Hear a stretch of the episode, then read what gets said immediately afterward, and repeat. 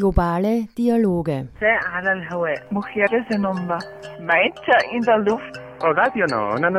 Donne in aria. Women on Air.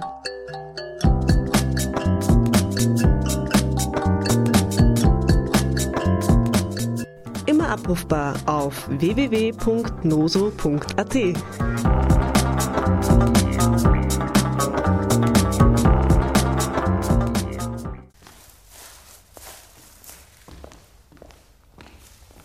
Was bedeutet Feminismus für euch?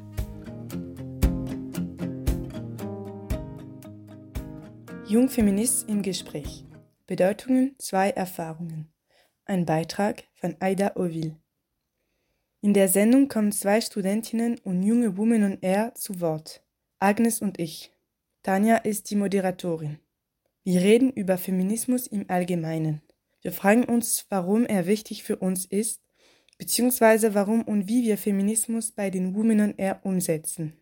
Feminismus bedeutet im engeren Sinne Gleichgerechtigkeit von Frauen und Männern, im weiteren Sinne die feministische Bewegung und ein neues Zusammenleben.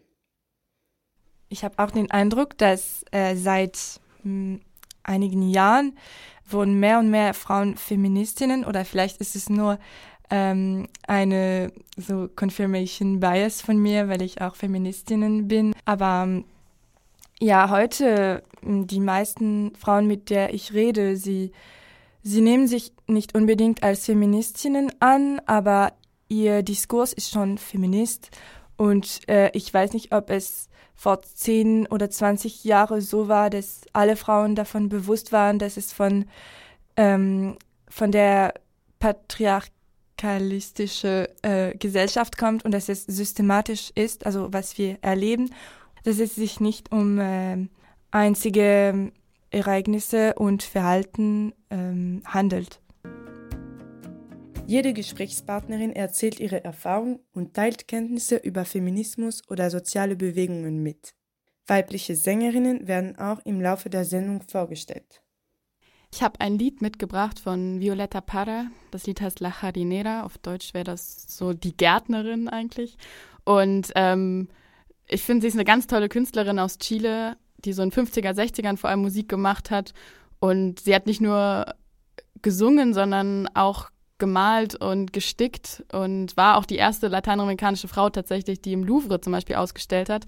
Und ich war in Santiago in einer Ausstellung von ihr und ihre, wie sie irgendwie schafft, so einerseits ihre Leidenschaft gemeinsam mit ihrer Trauer darzustellen in so Gemälden, war wunderschön und ähm, genau, deswegen habe ich das Lied mitgebracht.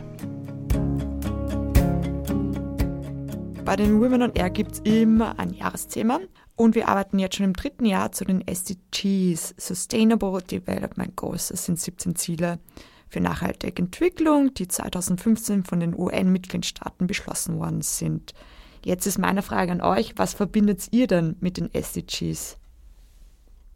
Ich muss gestehen, dass ich den gar nicht so unkritisch gegenüberstehe. Also, dass ich irgendwie bezweifle manchmal, ob sie diese sehr, dieses große Ziel einer nachhaltigen Entwicklung ähm, wirklich fundamental genug angehen. Ähm, ich glaube, was ich auf jeden Fall damit immer verbinde, was ich einen großen Fortschritt sehe und glaube ich auch sehr positiv ist halt, dass sie so ein bisschen die Perspektive verändert haben im Vergleich zu den MDGs vorher, dass sie den Norden mit einbeziehen und merken, in diese Verantwortung mit reinnehmen, dass dieser Entwicklung. Also, dass es, sag ich mal, ein, globale, ein globales Thema ist, dass man diese Themen, die wir haben, halt nicht in einzelnen Regionen angehen kann.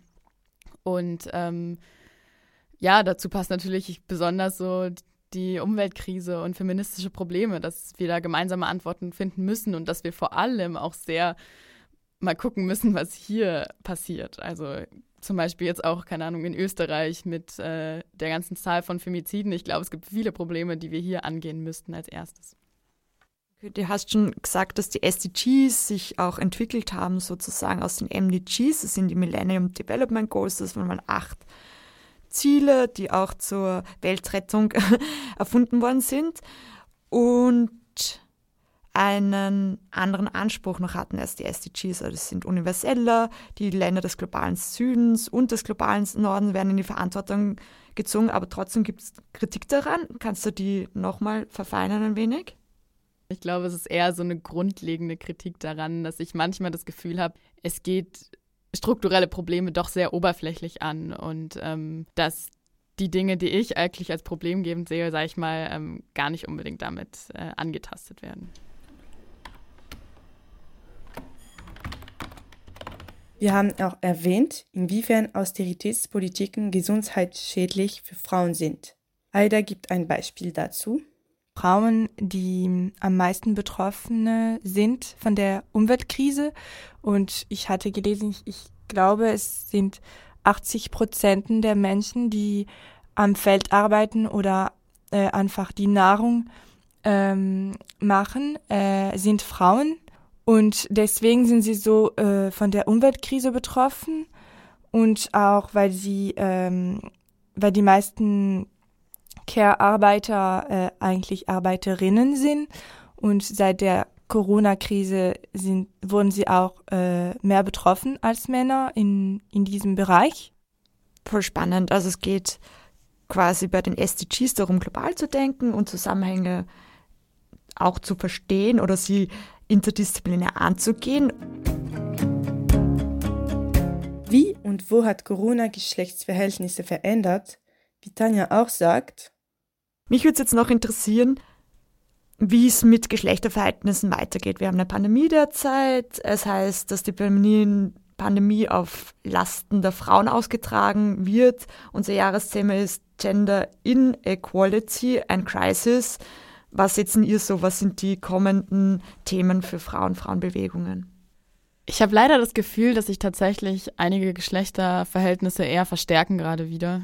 Also eben dadurch, dass diese Doppelbelastung stärker wird und ähm, viele Folgen der Pandemie irgendwie schon auch eben auf den Schultern der Frauen abgetragen werden. Und ich glaube, ähm, dass das deswegen weiter ein großes Thema bleibt. Und das bei anderen Themen, also zum Beispiel auch im Hinblick auf Abtreibung. Man hat ja das Gefühl, es wird alles gerade irgendwie wieder zurückgeschraubt, was irgendwie vor Jahrzehnten von Frauen erkämpft worden ist. Und eigentlich ist es schon auch sehr frustrierend, dass man das Gefühl hat, die Themen bleiben die gleichen und man könnte die gleichen Parolen rufen und es geht irgendwie ähm, weiter. Aber ich glaube, man sollte sich davon nicht frustrieren lassen.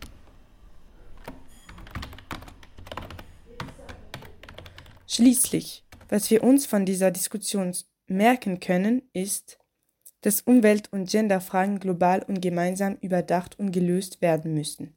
Was wir uns für die Zukunft wünschen, Radio machen, damit die Frauen wie wir einen Raum haben, um die Frauenbewegungen aus der ganzen Welt weiterzutragen. Vielen Dank fürs Zuhören.